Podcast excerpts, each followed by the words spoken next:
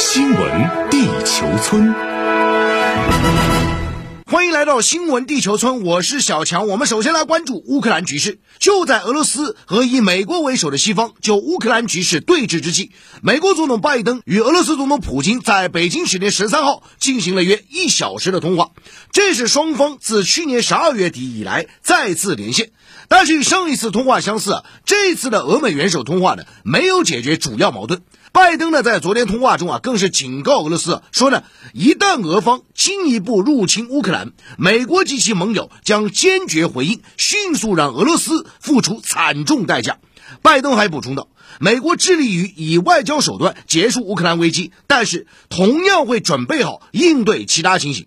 另一边呢，普京在通话中啊，则直指美国故意散播所谓入侵这样的虚假信息啊，是令人不解的。此前呢，拜登召集北约和欧盟领导人开会啊，声称俄罗斯将于二月十六号对乌克兰发动袭击。普京呢，当天还在通话中强调，美国及其盟友一直向乌克兰提供新型武器，煽动乌克兰军队对乌东部顿巴斯和克里米亚地区发起挑衅。西方国家没有对乌克兰施加应有的压力，从而推动其履行明斯克协议规定的义务。那么，在这次的俄美通话之后呢？俄总统助理乌沙科夫昨天还透露，拜登在通话中向普京表达了美国关于俄方此前提出的安全保障建议的想法，但是拜登并没有考虑到俄方主要关切。俄罗斯将对拜登的意见进行考量，并就美国和北约针对俄方安全保障建议的回复作出反应。那对于这次俄美元首的最新通话，国际媒体纷纷指出，尽管通话没有取得实质突破，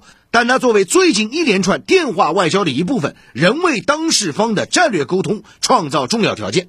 还有分析师指出，俄罗斯、乌克兰、欧盟都看清了美国渲染紧张的套路之后，外交博弈可能上升为主要方式。而这也是为何啊，欧洲最近一系列外交的连轴转啊，包括法国总统马克龙访问俄罗斯，并与俄罗斯和乌克兰、德国领导人通话，以及呢，包括诺曼底模式啊，法德俄乌四方会谈，还有呢，德国总理舒尔茨即将访问啊乌克兰、俄罗斯，并将为普京啊带去一份乌克兰和西方的集体提案。另外呢，还包括啊本周的北约防长会啊慕尼黑安全会议也会讨论乌克兰东部局势问题。所以由此可以看到，外交的这样一个。斡旋啊，成为了最近欧洲方面密集的展开的一个重要背景。那与此同时，外界还注意到，美方除了放风啊，声称俄罗斯什么十六号要入侵乌克兰这类的啊虚假信息之外呢，最近啊，美方是。啊，急于的单方面的渲染，而且动作频频啊。此前呢，美方先是在十一号建议美国公民在四十八小时之内离开乌克兰，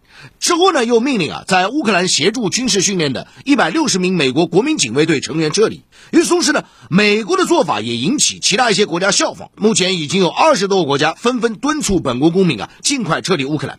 而在做撤员减法同时呢，美国又做起象征性的增兵加法啊，就是向东欧呢增兵几千人。那面对美方单边的持续拱火，作为当事方的乌克兰现在也看不下去。那乌克兰总统泽连斯基呢，昨天就有关俄罗斯将所谓入侵的报道就表示呢，说这类说法太多了，希望传播消息的人你给出确凿证据。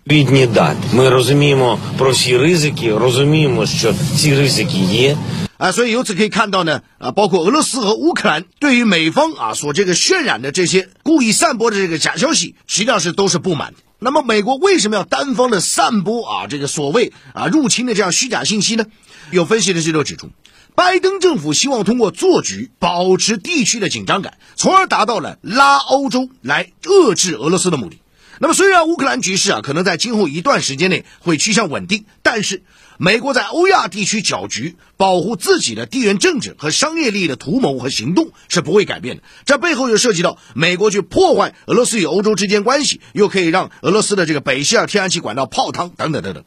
那与此同时呢，美国仍然是希望借助俄罗斯与乌克兰的纷争啊，更好的调动和控制欧洲盟友，在国际上呢也是持续抹黑俄罗斯形象，破坏俄罗斯与欧洲的关系，甚至对俄罗斯实施一系列制裁。这些因素之外呢，它还有个目的，就是让俄罗斯国内精英啊对普京产生不满，促使二零二四年后出现新的俄罗斯政权架构，并且改变对美政策。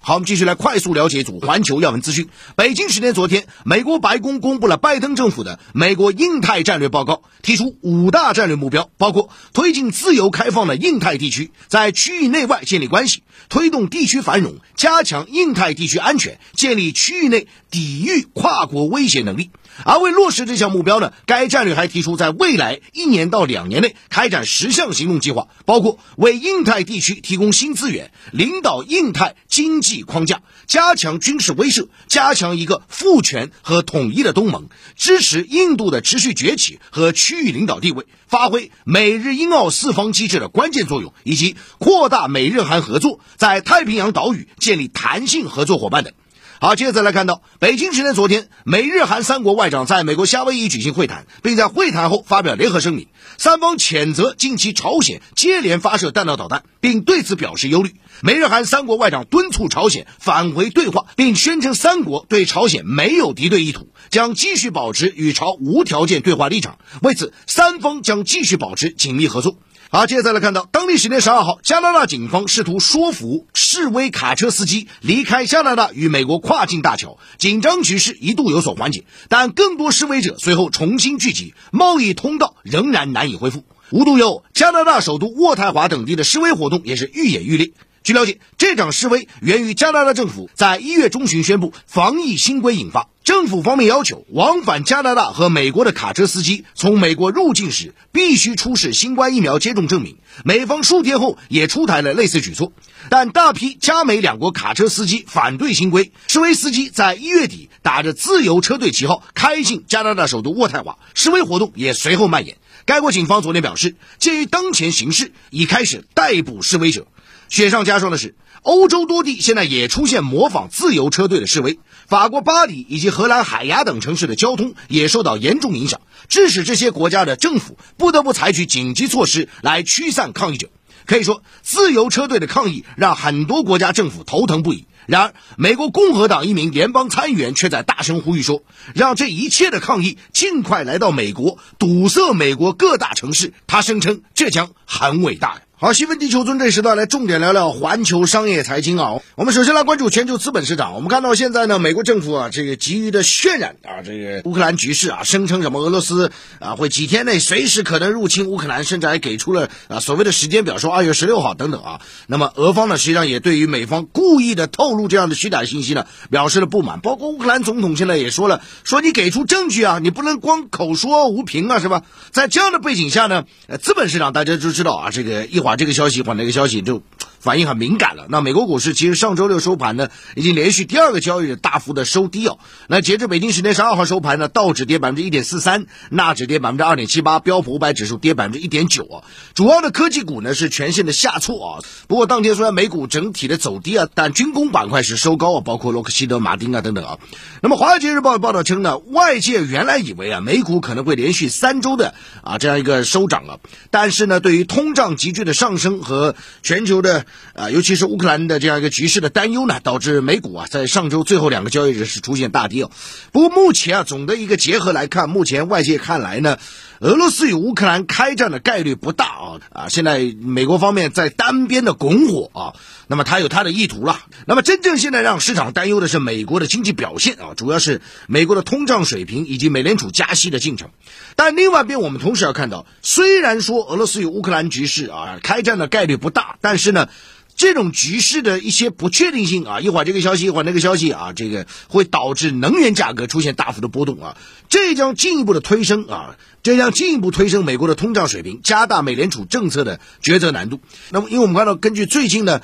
呃美国公布的一月份消费者物价指数啊 CPI 啊，同比是上涨百分之七点五啊，那么创下四十年的最高纪录。那 CNBC 就指出呢。高通胀数据颠覆了华尔街对加息的许多预测啊，这个引发了新的担忧。因为大家都知道，这次实际上这个数据出来啊，包括美联储实际上，呃，我觉得实际上也打美联储的脸。为什么？美联储之前通胀啊是短期的啊，这个没有什么好忧虑，但现在数据实际上蛮震撼的啊。所以呢，外界现在也在就纷纷议论说，三月份美联储加息的动作，它的这个加息的力度可能会超出以往啊，这个据说可能会达到百分之零点五这次的加息的动作。所以如果是百分之零点五的话，那加息的幅度还是蛮大的啊。那接下去今年可能要加息多少次啊？这是一个关注焦点。那么加息实际上又会带来另外一对资本市场的一个震动的影响了，包括资金的美元的回流等等。那可以说呢，自十一月中旬啊，美联储态度大幅从鸽派转向鹰派，也就是非常强硬要加息以来呢，啊，你看，其实包括纳斯达克、标普五百指数从高点啊，分别回落了百分之十六和百分之六啊，啊，这一切都是发生在美联储加息的一个前夕啊。呃，那么市场机构认为呢，考虑到美联储的货币政策处于收紧的初期啊，包括美股的估值仍然偏高啊，几大科技巨头之外啊，其实很多的这些大公司啊，成分股当中，它的股价基本上是跌了好多。了，都跌了，有的甚至腰斩了。所以在这样情况下，如果说啊，几大科技巨头 F A M G 啊，包括 Tesla，它如果再次出现一个回调的话，那这个影响就比较大。再加上其他的很多美国上市公司也下调了二零二二年的业绩指引啊，预计啊，现阶段呢，美股大盘仍然是呃会出现一个剧烈的一个波动啊，这个上上下下，其实你也看到了，甚至有分析说道琼指数啊三千到五千点之间的这样一个振幅都是有可能的啊，当然仅供参考了。纳斯达克指数啊是。要走势啊。这个非常值得去观察啊，非常值得去观察。那么除了美股受到地缘局势影响之外呢，全球资本市场也是出现大幅的波动啊。包括欧洲股市方面呢，在北京时间十二号也是全线的收跌啊。这主要是由于美国单边渲染啊，所谓俄罗斯要入侵乌克兰这样一个气氛啊。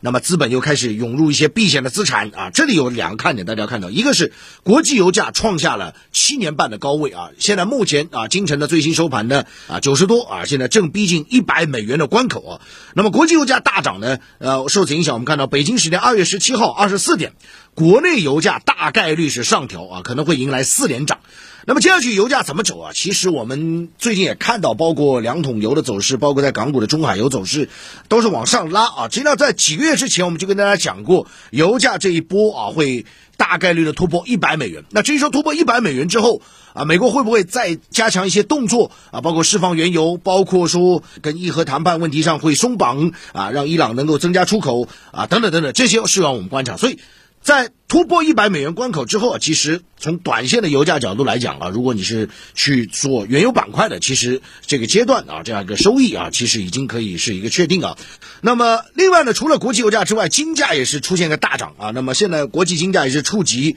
三个月新高，达到每盎司一千八百六十美元的啊这样一个高度啊。那对此呢，交银国际董事总经理啊洪浩也是中国互联网啊这个著名的财经网红啊这个洪浩，洪浩就提到呢说，呃，美股自二零零九年一路走高啊，这个累计涨幅。已经非常高了啊，这个涨幅累计达到百分之五百，目前走在一个非常微妙的阶段啊。他主要认为呢，美股会走弱了，那只主要是受于啊美股的通胀以及美联储加息啊。那么洪浩就强调呢，美股未来即使出现反弹，也不会超过前期的高点，全年都难有表现。而美国股市的表现，作为全球第一大经济体，对全球市场形成影响。那么同时呢，我必须要讲，就是说洪浩还有个观点非常值得大家参考，就是说他认为啊。恒生指数啊，实际上在啊，慢慢的会出现一个转折，往上走啊。他认为现在呃两万三四千点啊是一个一个底部的区域，只是一个区域啊。这个啊，经过一段调整之后，恒指啊，整个港股在今年的啊整个走势啊，会在全球市层面会有个很好的一个表现啊。